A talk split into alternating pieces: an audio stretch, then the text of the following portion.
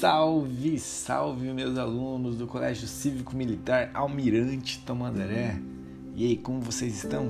Espero que estejam todos bem. Vamos para mais um podcast. Esse é o nosso podcast terceiro da quarta atividade, da atividade 4. E hoje nós vamos falar sobre a juventude e a filosofia. Olha só, sabia que a gente pode comparar a, a filosofia com a adolescência? Vamos, vamos ler esse texto e vocês vão entender essa conexão, essa comparação.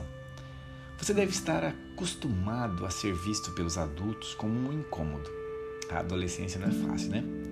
E isso não deixa de ser verdade. O adolescente passa por uma verdadeira revolução em sua vida.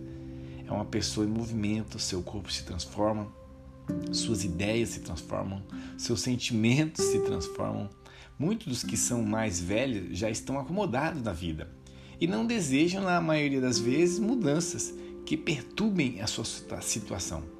E é por isso que o jovem incomoda. Ele representa o novo, que traz em si o antigo do mundo pronto, em que ele nasce lutando contra o velho que já passou por esse processo de ser novo.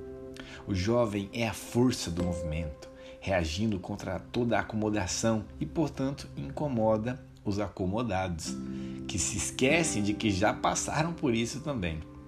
Mesmo na escola, você deve ver um pouco dessa realidade, sentindo na pele a situação. Mas talvez com a filosofia seja diferente.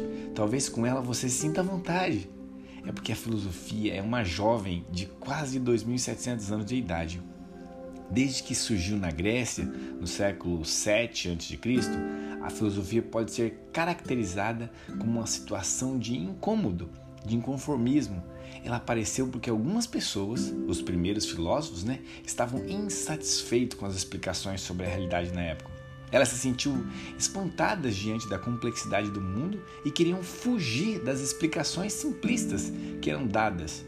A filosofia surgiu com uma interrogação constante sobre a realidade e um descontentamento com as respostas oferecidas.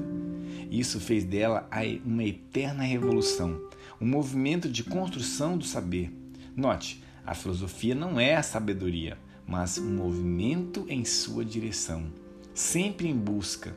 E como nunca deixou de ser busca, a filosofia não envelheceu, continua hoje tão jovem quanto era na sua remota origem. Se a juventude é vista pelos acomodados como incômodo, o mesmo acontece com a filosofia. No século V a.C., Sócrates, já idoso, foi condenado à morte pelo Tribunal Popular de Atenas.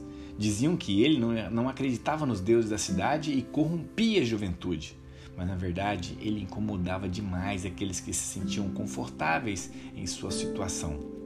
Ao longo de sua história, a filosofia surgiu sendo este incômodo, causando desconforto nas pessoas, mas também possibilitando a emergência de novos saberes, de novas perspectivas e possibilidades. Não espere da filosofia, portanto, que ela resolva a situação de incômodo.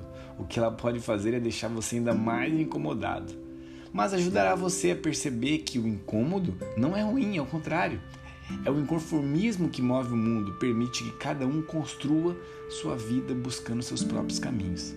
A filosofia não tem uma receita mágica para resolver os problemas da vida de ninguém, mas pode ser um instrumento interessante para entendermos melhor as situações pelas quais passamos, possibilitando, possibilitando que façamos escolhas mais bem pensadas.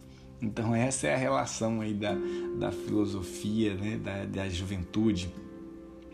Vamos lá as questões. Questão 1. Por que a criança e o jovem é considerado um incômodo para a sociedade? Baseado no nosso texto, como que vocês vão responder essa questão? Questão 2.